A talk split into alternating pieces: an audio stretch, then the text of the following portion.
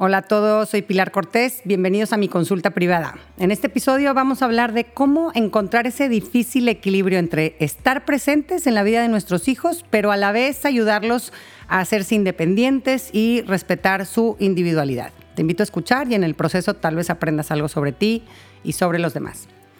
Hoy vamos a ver el caso de Katia. En realidad este fue un, audio, pero lo transcribí para resumirlo y también para respetar su privacidad. Este, les recuerdo que pueden mandarme sus preguntas o inquietudes por mensaje directo en mi cuenta de Instagram Lumina-Pilar Cortés. Y hoy Katia nos dice lo siguiente. Hola Pilar, quiero compartirte un tema que sale a relucir en conversaciones con amigas muy seguido. Eh, sabemos que hay que confiar en los hijos y respetar su autonomía, pero nos cuesta discernir hasta qué punto hay que dejarlos ser y cuándo es prudente intervenir o involucrarnos. Nos puede mucho cuando no invitan a nuestro hijo a una fiesta, que por más en que te lo quieras tomar, pienses y pienses que es parte de la vida, como mamá te duele y a veces nos metemos y ahí andamos haciendo y deshaciendo para protegerlos del rechazo de los demás. O cuando no lo escogen en el equipo representativo del colegio, o cuando lo castigan injustamente, cuando hay que meterse a defenderlos, nunca a veces, o cuando nuestros hijos no cumplen con nuestras expectativas o no satisfacen nuestros sueños, si, ay, si le echara más ganas a mi hija, a la bailada, sería espectacular. Esos pensamientos me pasan y me puede, y después la veo con otra perspectiva y digo, la veo muy bien, ella está bien, y entonces ya me calmo, pero siento como una lucha interior entre lo que sé que debería de soltar y de dejar ser y mis ganas de intervenir o controlar. Todo obviamente por su bien, pero sé que con mis buenas intenciones, como quiera, puedo acabar lastimando a mi hija, metiéndome de más.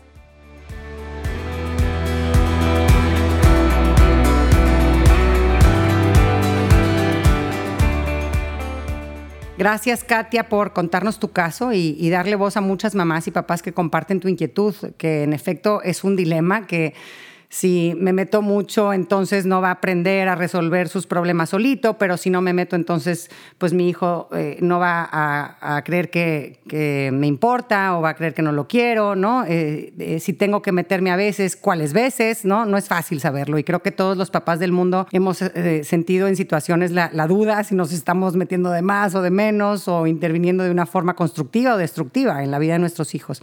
Y primero que nada, creo que es importante pues reconocer que ser mamá o papá, eh, pero mamá principalmente, considerando que en nuestra cultura pues la mamá es la cuidadora principal la mayor parte del tiempo, que de la mamá se requiere mucha flexibilidad en su rol de mamá y una adaptación constante en el proceso de, de, maduración del hijo, porque el niño pasa de ser un recién nacido 100% dependiente, en donde la mamá tiene que controlar todo y encargarse ella de toda su vida, a dónde va, qué come, dónde lo duermo, su salud.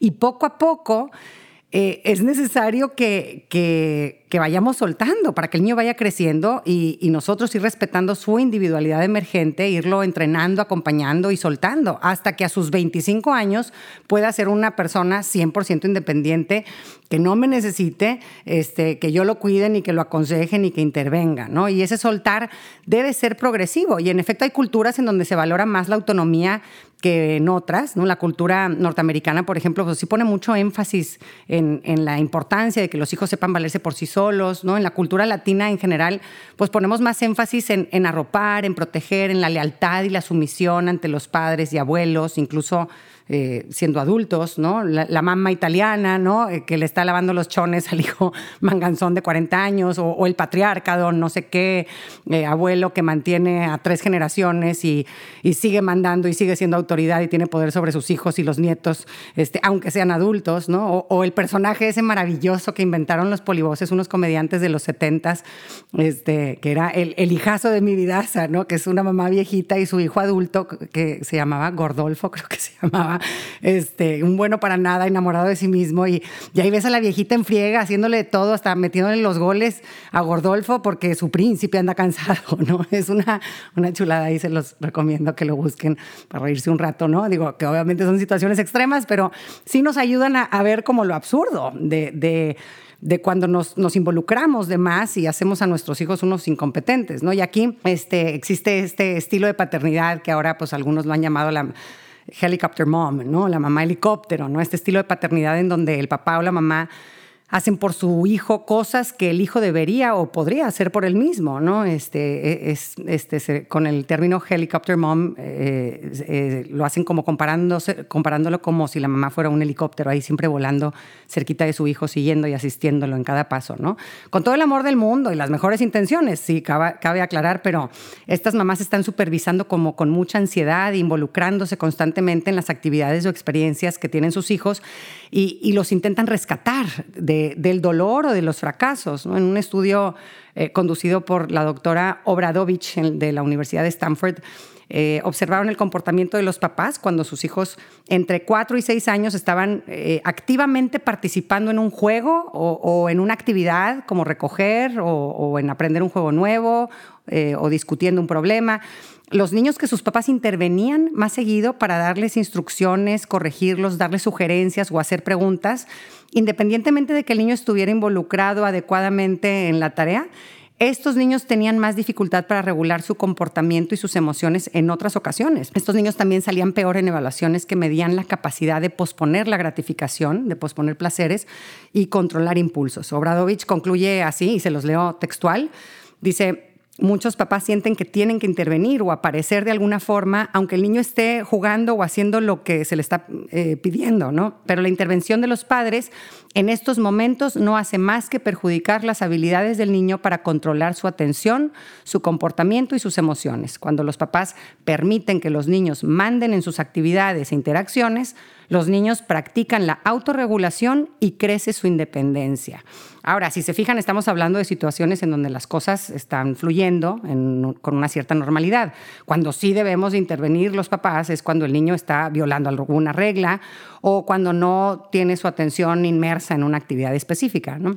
En otros estudios sí han visto que este tipo de intervención de los papás provoca como una sensación de ineptitud en el niño ante los retos, ¿no? una baja tolerancia a la frustración y además eh, de sentirse merecedores del servicio de los demás. Están esperando que papá, mamá salgan al rescate y hagan cosas, es su deber y si no me lo dan, qué, gachos ellos, ¿no? Este, la mamá helicóptero hace cosas como eh, si al hijo se le olvidó su equipo de deportes, ahí va y se regresa de volada y cancela lo que tenga que cancelar para llevárselo, ¿no?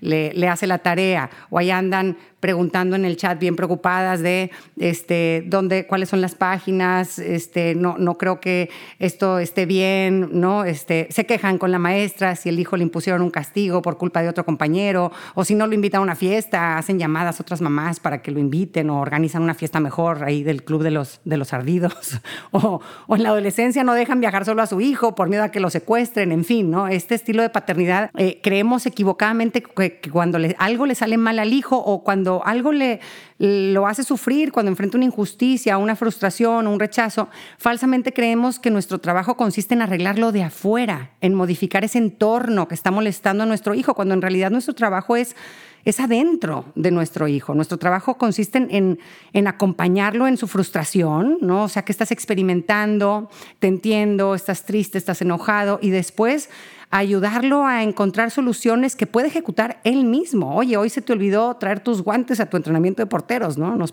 pasó en algunas ocasiones, ¿no? Pues, uff, chinelas, va la onda, pues a ver qué vas a poder hacer en la clase, pues hay que te diga tu coach, ¿no? La próxima semana, pues, ¿qué se te ocurre que puedes hacer para acordarte de llevar los guantes, ¿no? Poner una alarma, pues tal vez pegar un post-it en la puerta principal, ¿no? Este, en fin, ¿no? Nuestro trabajo es estimular su cerebro para que aprenda a resolver, no es dejarlo solo.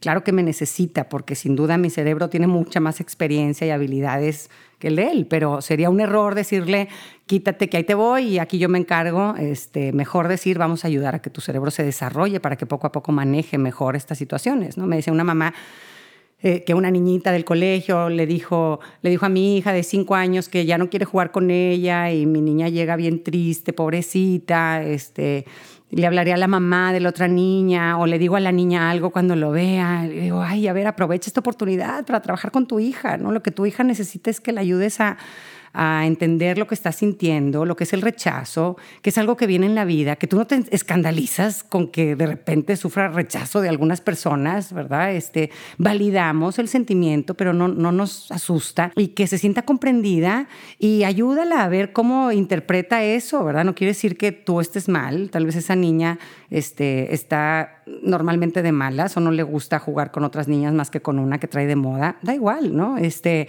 eh, el comportamiento de otros no te define a ti, define a la niña, ¿no? Entonces ahí sí te necesita, pero adentro, si te fijas, este, es hacer con ella lluvia de ideas de cómo puede manejar esta situación, qué se te ocurre que puedas hacer, pues puedes echarte a llorar, este, o irte a jugar con otras niñas, ¿no? Entonces, qué importante que nuestros hijos vean que que no nos escandalizamos ante el rechazo, las injusticias que puedan sufrir, sino que las consideramos parte de la vida a cualquier edad y que ellos experimenten que son capaces superar un rechazo una injusticia eh, y salir adelante. ¿no? Pero porque es difícil a veces no meternos más, pues porque hacía dos años o tres, con esa niñita de cinco años, sí era necesario que te metieras, ¿verdad? Si a tu hijo de dos o tres años, pues le está pegando un niño en su kinder o le está gritando cosas, pues él no tiene la edad y la capacidad de manejar esa situación. Me necesita a mí para que pida un cambio de salón o una mayor supervisión por parte de las maestras. Eh, y si veo que la cosa sigue, pues ya lo cambiaré de kinder, ¿verdad? En esas edades, claro que me corresponde a mí controlar y hacer mucho porque mi hijo es capaz de poco, pero cada vez va siendo capaz de más y yo tengo que ir adaptándome a esas nuevas capacidades. Y, tampoco quiero decir que una vez que nuestros hijos ya tengan más de siete años ya tenemos que convertirnos en mamás rígidas y que nunca debemos de echarles la mano en ocasiones que se hayan equivocado, que se les este, olviden cosas o que estén sufriendo. Claro que es bueno que de vez en cuando este, tengamos esas muestras de compasión, por llamarlos de alguna forma, no, no le hace daño a nadie decir, oye, híjole, fíjate que ahorita puedo, ¿verdad? Este, eh, tengo libre ahorita una hora, este, y, yo paso y te echo la mano con esto, ¿verdad? Este, el, problema es cuando así funciona la dinámica, siempre, ¿verdad? Donde cada vez que el hijo falla o se equivoca o está sufriendo, mamá hace malabares para resolver lo de afuera, en vez de acompañar y estimular lo de adentro. Y creo que también nos puede ayudar a comprender una diferencia muy grande eh, con el ser mamá en esta era en donde hay tantos avances tecnológicos que nos dan la posibilidad de enterarnos de muchas cosas con mucha rapidez y, de monitorear más a los hijos, ¿no? Dónde está, con quién está y hasta sus movimientos en tiempo real, ¿no? Y esto inevitablemente pues ha fomentado un nuevo vicio entre los papás que nos hace sentir satisfacción a través del control sobre la vida de otros, ¿no? Antes no te enterabas si tu hijo en la prepa había ido a su clase o si se había ido a taquear eh, o si cuando estaba estudiando en el extranjero llegaba a las 10 de la noche o, a las 5 de la mañana, eh, no había más remedio que soltar y confiar. Y era más fácil porque pues ojos que no ven, corazón que no sienten. ¿no? Pero pues sí, y, digo, estos avances tecnológicos sí han sido muy, muy positivos en las etapas en donde sí es necesario tener mucho control. Qué maravilla poder bajarte a cenar a la terraza con amigos mientras tus hijos chiquitos están dormidos en un cuarto con un súper monitor prendido, ¿verdad? Este, o, poder irte a cenar y dejar a tu bebé en su cuna con una nanita que pues tienes vigilada con cámaras en todos los ángulos posibles, ¿verdad? Este, el problema viene cuando hay que empezar a soltar ese control exterior para fortalecer la conexión interior y que tu, hijo vaya desarrollando su control interior. Entonces ahí pues la posibilidad de saber tanto sobre el comportamiento de nuestros hijos pues nos la pone más difícil. Y aquí les quisiera eh, explicar otro tipo de, mamá demasiado involucrada, que es lo que algunos llaman la mamá tigre. Además de la mamá helicóptero, hay otra forma de involucrarnos destructivamente en el desarrollo de nuestros hijos y lastimar su sano desarrollo de su autonomía. Y es con este estilo, eh, estilo de paternidad, el Tiger Mom, ¿no? es que es una figura de autoridad que es como un coach a nivel olímpico o de doctorado. ¿no? Estos papás presionan para que sus hijos desde a muy temprana edad eh, hagan cosas impresionantes hoy, ¿no? Y obtengan eh, reconocimientos en el corto plazo, en lo académico, o tocando un instrumento, o aprendiendo idiomas, haciendo gimnasia de alto rendimiento, o jugando soccer, este, así nivel Messi, ¿no? Este tipo de paternidad suele ser autoritario, o sea, es unidireccional, hay alta instrucción, guía, corrección, y, poca receptividad, es, eh, poca escucha o poca negociación. El papá o mamá llenan la agenda del niño con clases dirigidas y dejan poco o cero espacio para, para el juego libre, tan importante en la infancia o, tiempo eh, eh, para socializar en un ambiente relajado y sin estructura. ¿no? Los papás tigre creen que, que los logros que consigan sus hijos a temprana edad son un indicador de que en un futuro van a tener éxito en la vida, en los negocios, este, en su estatus y que van a ser muy felices. ¿no? Pero en la realidad ¿Qué pasa con estos niños? ¿Qué se ha visto por estudios eh, cuando siguen, este, cuando tienen o, crecen bajo este estilo de paternidad? Eh, este exceso de instrucción por parte del alumno deja poca cancha para que el niño desarrolle su propio criterio o sus habilidades de resolver problemas por sí mismo, ¿no? También se acostumbran a actuar según los castigos o premios exteriores, no por una moral interiorizada, no por mis convicciones. Es, más, muchos de estos niños ni siquiera alcanzan a desarrollar sus propias convicciones. Eh, es lo que conocemos como un false sense of self. No, no, no sé ni siquiera quién soy, qué me gusta, no he tenido el tiempo para explorar con libertad ni reflexionar sobre eso, sobre qué es importante para mí, ¿no? Eh, eh, estos niños viven a la sombra del criterio de sus papás y nunca desarrollan su propio criterio, ¿no? Estos papás tigre usurpan el control interior del niño y, y su motivación intrínseca, ¿no? Al no contar con este espacio ni con el apoyo para reconocer sus emociones y procesarlas, estos niños crecen así, clic, desconectados de su mundo interior, en donde pues ese dolor en soledad eh, eh, crece y tarde o temprano se manifiesta, eh, a veces a través de enfermedades físicas o de una depresión o de adicciones. ¿no? Muchos papás no entienden que el involucrarnos demasiado en la vida de los hijos es una forma sutil de también rechazarlos. es una forma inconsciente, por supuesto, en la que les estamos los estamos sobreprotegiendo o imponiendo nuestra dirección y diciéndoles que nuestros gustos y preferencias sobre la vida, sobre su vida, este, es, es que eh, es más importante que el de ellos porque yo no confío en ti, no confío en que puedas hacerlo, no confío en que puedas tomar buenas decisiones, no te creo capaz. Y fíjense qué, duro mensaje que se queda grabado en, en, en esas voces interiores, interiores de nuestros hijos.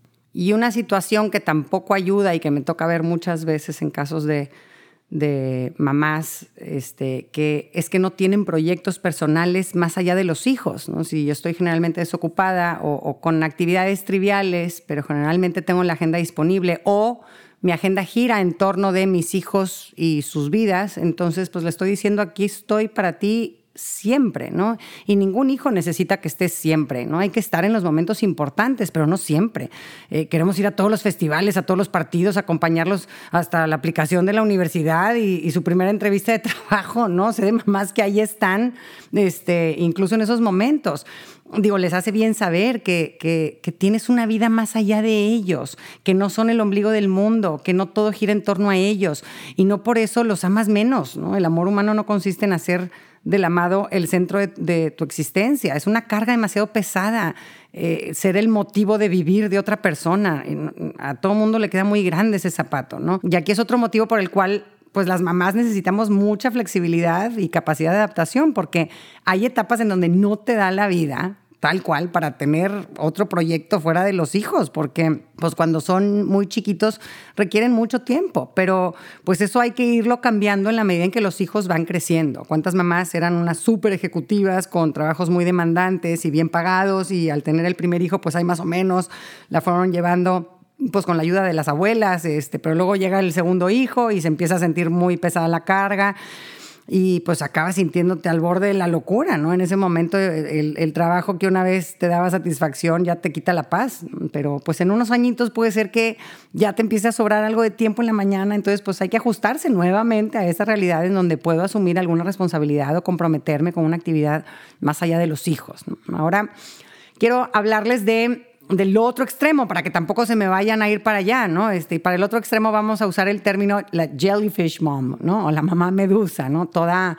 toda aguada, ¿no? Se refiere a, un estilo de paternidad que no pone reglas y que exige poco o nada. Y hay dos categorías que pudiéramos mencionar de, de la mamá medusa o la jellyfish mom. Eh, que es la que sí acompaña y apoya emocionalmente, este, no pone reglas, pero, pero ahí está presente en, en, el mundo emocional del niño, ¿no? Y esa sería la mamá medusa permisiva o indulgente, ¿no? Estos papás dan prioridad a las exigencias o peticiones del hijo por encima de todo, ¿no? Los dejan decidir cosas que no les corresponde por su edad. Mi hijo de siete años quiere desayunar Nutella y, tomar refresco diario, ¿verdad? Pues, pues, dices que no, ¿verdad? Este, pero, ay, pues pobrecito, ¿no? Este, ay, pues bueno, es que, ay, es que él insiste mucho, pues, pues sí, ¿no? O sea, no se sienten con la autoridad de poder poner un límite o le dan demasiado poder eh, a muy temprana edad este, es que mi hijo de cinco años quiere ir todos los días a clase de soccer, ¿no? El, famoso es que él me lo pide y, yo como, como mamá tengo la responsabilidad de que mi hijo tenga una agenda con actividades balanceadas y que todos los días tenga espacios para comer tranquilo, para descansar, para socializar y para dirigir solito su juego, ¿no? Esa es mi chamba. Eh, los papás medusa permisivos eh, evitan confrontar eh, al hijo, evitan poner reglas y no dejan que experimenten las consecuencias dolorosas de sus acciones los rescatan, fomentando más y más la irresponsabilidad o la codependencia madre-hijo. Y otra categoría de los papás medusa son los que ni les exigen ni ponen reglas eh, y, tampoco los escuchan ni acompañan emocionalmente. Y estos eh, serían los papás medusa negligentes, ¿no? Y podríamos pensar, oye, ¿y estos papás, pues, para qué tuvieron hijos si nos van a, ni los van a pelar? Y es que, pues digo, nadie hacemos el mal a nuestros hijos voluntariamente, creo yo, ¿no? Por lo menos todavía no, no he conocido un papá o una mamá que quiera lastimar a su hijo. Si somos negligentes, si no ponemos reglas, no exigimos y no acompañamos emocionalmente es porque creemos que eso es lo que les hace bien a nuestros hijos o porque no nos damos cuenta de sus necesidades emocionales y no sabemos cómo satisfacerlas. Los hijos de papás medusa tienen más dificultad para autorregularse. Por estudios se ha visto que estos niños son peores para controlar sus impulsos y para posponer la gratificación también y suelen convertirse en adultos que muy malos para, para aguantarse las ganas. Y, y, pues esto es algo importantísimo que, ser capaces de hacer para conseguir logros en el largo plazo, ¿no? Esta, la capacidad de posponer la gratificación.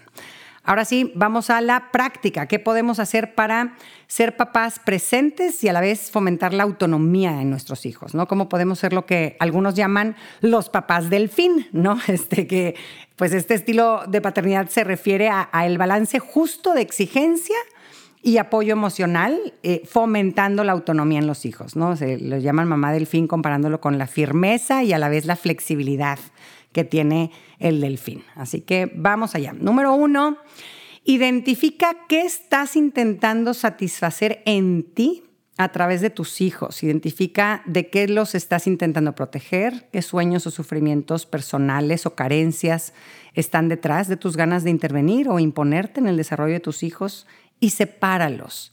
Em, Dan Major eh, es un experto en paternidad consciente en personas con problemas de adicción. Y él compara esta tendencia de los papás de involucrarse demasiado en la vida de los hijos con el placer adictivo que te da consumir alcohol u otras drogas, ¿no? Major dice, es una forma disfuncional de lidiar con las propias carencias, querer llenar nuestros huecos emocionales con los logros de alguien más o controlando la vida de alguien más no tiene efectos positivos en el largo plazo, aunque en el momento nos dé satisfacción. Tiene un libro que se llama Roots and Wings, Mindful Parenting in Recovery. Eh, yo no lo he leído, eh, he leído varios artículos suyos muy buenos, pero el libro no. Y está dirigido a papás en recuperación de alguna adicción para ayudarlos a identificar estos vacíos eh, personales y con prácticas de mindfulness eh, eh, te ayuda a reconocer y estar en paz con estas carencias de tu propia historia. ¿no? Es un gran error insistir en que nuestros hijos repitan o, imiten actividades nuestras por, por nuestra nostalgia. Ay, es que qué bonito era eso para mí, o por nuestras carencias. Es que si yo hubiera logrado esto, si me hubiera dado esto otro. Historias diferentes, la que hay entre tu, la de tu hijo y la tuya, son necesidades diferentes, son futuros diferentes. Y súmale temperamentos diferentes, sueños diferentes. No, no le tengas miedo a que tu hijo sea muy distinto a ti. Eh, acuérdate que el amor real también se sabe conectar en las diferencias. No tengo que ser como tú ni tienes que ser como yo para comprendernos, para acompañarnos, para querernos. Y para separar historias sirve mucho hacer como un recuento, una revisión de tu propia historia, visitarla, acomodar tus experiencias de infancia o en la adolescencia, tus relaciones, reconocer que viviste en tu infancia te ayuda a, ubicarlo en el tiempo y impide que tu pasado venga a imponerse en el presente. Entonces identifica tus propios sueños, tus propios gustos, tus heridas, tus talentos, honralos y valídalos como tuyos. Cuida que, por no reconocer y atenderlos tú, quieras entonces imponerlos y hacerlos realidad en otros. Número dos, educa a tus hijos sobre todo con tu ejemplo. Preocúpate en vivir los valores que quieres transmitir. Sí, sí es necesario dar explicaciones y poner reglas y, motivar, pero el factor más importante en educar en la autonomía es con nuestro ejemplo. Uno de los problemas con los papás helicóptero, los papás tigre, es que exigen a los hijos cosas que ni ellos mismos hacen, ¿no? Yo, no toco ningún instrumento, pero tú tienes que practicar diariamente el piano. O, dale duro al soccer, mijito. Y mientras yo aquí te veo con mi panzota tomando cheve, ¿no? Este, los papás del fin son inspiración para sus hijos. Te veo, mamá, y se me antoja ser ordenado, se me antoja ser alegre, porque lo veo en ti, se me antoja ser servicial, ser responsable en el trabajo, ser persistente, porque lo veo en ti. Número tres, haz un ejercicio como de visualización con cada uno de tus hijos. Imagínatelos a sus 25 años, esto eh, con cada uno y por separado, o sobre todo con el que te cueste más soltar. Eh, imagínatelos aquí, a, ese hijo que quieres sobreproteger o que quieres controlar de alguna forma o que quieres imponerle algo que ves que no es mucho lo suyo, que viene más de ti. Imagínatelo ahí a sus 25 años, independiente, competente, eh, lleno de herramientas que junto contigo fue metiendo en su mochilita de la vida. Míralos eh, tal vez con, una pareja, siendo responsables en su trabajo, aprendiendo cosas nuevas, apoyándose en buenos amigos. Imagínate a tu hijo disfrutando de actividades que a ti no te gustan o que te dan igual. Y míralo ahí seguro y feliz, sin ti. Aunque pueda dolerte, porque nuestro amor de padres es más fuerte y el bienestar de nuestros hijos está por encima de lo que yo prefiera o disfrute para mí. Ilusiónate con la imagen de tu hijo llevando una vida como un adulto autónomo y agradece que ese día vaya a llegar. Mis hijos no son míos, no son mi pertenencia o de mi posesión. Eh, los papás estamos aquí para arroparlos, sí, pero para enseñarlos a volar también. Y que ese soltar tiene que ser gradual para que alcance su autonomía al 100% a sus veintitantos años. Y lo más bonito de todo esto es que lo hacemos gratuitamente. Número cuatro, Sigue este proceso en la educación de tus hijos. Entrena, suelta, o sea, deja que hagan y se equivoquen, acompaña en el dolor de las consecuencias y ajusta libertades si fuera necesario. Y vuelve a repetir, ¿no? Y aquí les pongo un, ejemplo para ilustrar este procesito en la educación de la autonomía, ¿no? De chiquito mi hijo mayor, que era un niñito súper activo, súper aventado, atrabancado como él solo, y por eso siempre se estaba dando trancazos, eh, andaba desafiando el peligro todos los días, ¿no? Era agotador para mí física y emocionalmente, ¿no? Y, era insostenible que yo lo estuviera pastoreando en cada paso y, y, la verdad yo no es mi tipo, yo me rehusaba a contratarle una nanita guarura ahí, este, que lo tuviera bien agarrado y le controlara sus movimientos. Nunca fue mi estilo. Y ahí fue donde me cayó el 20 que mi papel más importante consistía en eh, ayudarlo a tomar decisiones y permitir que se diera los golpes educativos que insistiera darse, ¿verdad? Mi filtro era, a ver, esto que quiere hacer ¿Se puede morir o lastimar gravemente? Sí, no. Este, pues no, pues entonces sigo los pasos, entreno, suelto, dejo que haga, que se equivoque y lo acompaño en el dolor de las consecuencias y ajusto libertades si es que estoy viendo que todavía no tiene la capacidad de asumir tantas libertades, ¿no? Y no sé si les he contado esta historia por aquí, porque es, una historia que, que, pues como que para mí me marcó este momento de darme cuenta que yo tenía que entrenarlo y soltar. Este, fue mi, mi aha moment, me acuerdo perfecto, mi hijo tenía dos años y medio y estábamos adentro de casa de mi hermano y mi niño estaba eh, arriba de su motito de juguete, de esas así de dos llantitas, y estaba paradito enfrente de cuatro escalones y como pensándosela si se aventaba o no. Y al lado había unas escaleras más grandes de unos 10 escalones, de donde yo siempre había tenido terror de que se aventara. Eh, y ahí sí podía ser grave si se aventaba, ¿no? Así que pensé que, que, pues, que le iba a dar chance de que tuviera una probadita de qué pasa cuando intentas bajar escaleras con tu motito, ¿verdad? Este, así que pues le advertí, le, le, expliqué, le dije, oye, pues esa moto no sirve para bajar escalones, yo creo que si te avientas te, puede, te puedes caer y pegarte fuerte, te va a doler, yo creo Total, decidió lanzarse, ¿no? Y se cayó, obviamente, y se pegó y lloró. Y yo lo abracé y lo consolé y, listo, lección aprendida, ¿no? Nunca le volvió a interesar aventarse por escaleras en moto, ¿no? Y yo, yo ya sabía que si se lo impedía la fuerza, más iba a querer aventarse, porque su temperamento siempre fue de empujar límites y de tomar decisiones por sus propias convicciones, no porque alguien le dijera, ¿no? Ese niño nunca se ha dejado controlar por, por otros y es algo muy bueno a la larga, ¿no? Son niños muy auténticos que dirigen su comportamiento por convicciones personales, no por modas, no por presión de los amigos. Así que la solución no es, no es romperle su voluntad de acero imponiendo sobre él mi poder y mi fuerza. Mi papel es educarlo e irlo soltando para que solito use esta voluntad en forma inteligente. Lo contrario hubiera sido, te prohíbo que te avientes. Si te avientas, te castigo la moto y, y ya que se avienta y se pega, decirle, ni vengas aquí llorando conmigo porque yo te dije que no lo hicieras, así que este, ahí te las verás, ¿no? Todo mal, ¿no? Este todo mal, no, no te subas ahí. Mejor enséñale cómo se puede subir con cuidado, ¿no? Mira, aquí está resbaloso, pero si te agarras de aquí y usas este escaloncito, ¿no? Hay que hacer equipo con nuestros hijos en el proceso de independencia, este, poco a poco, ¿no? Así que repasamos que tu intervención consista en entrenar, soltar, dejarlos que hagan y se equivoquen, acompañar en el dolor de las consecuencias y ajustar después libertades si fuera necesario. Oye, que no entendió que su cerebro como que todavía no le da para aprender esa lección, pues vamos a desaparecer la moto cuando vayamos a casa del tío o a lugares con escaleras, por el momento, sin peleas, sin reproches, con mucha naturalidad, ¿verdad? Es un niño chiquito que este tipo de libertades todavía no las puede manejar. En cuatro meses lo volvemos a intentar, ¿no? Y es idéntico en la adolescencia con las situaciones que van enfrentando este, nuevas, en donde van aprendiendo a manejarlas cada vez con más autonomía. Así que evalúate en estos diferentes pasos que, que aprendimos. ¿Te falta dedicar más tiempo a entrenar? ¿Te falta soltar y dejar a tu hijo equivocarse o lastimarse? ¿Te falta consolar y acompañar emocionalmente eh, cuando se equivoca o cuando no sigue tus consejos? Eh, ¿Te falta ajustar libertades? Mírate, mírate en los diferentes pasos de este proceso y ve qué tuercas hay que apretar en ti.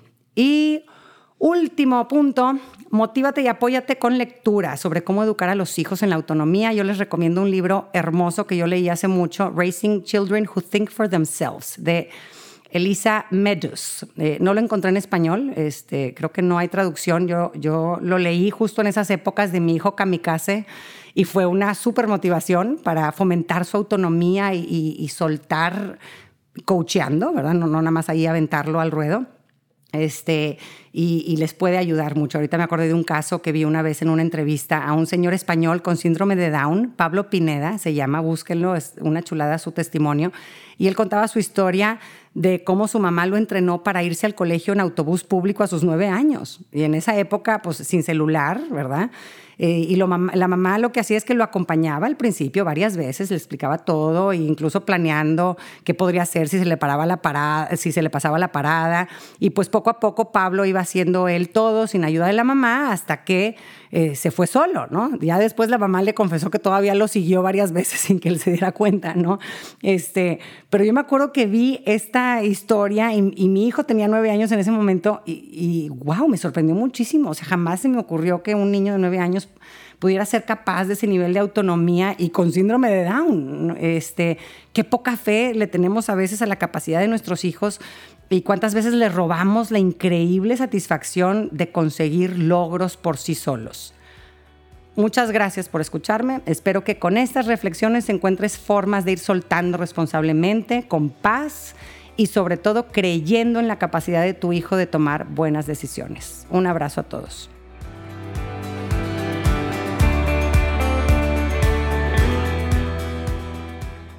Gracias por acompañarme. Ojalá que hayas recibido a través de este podcast, aunque sea un poquito de luz.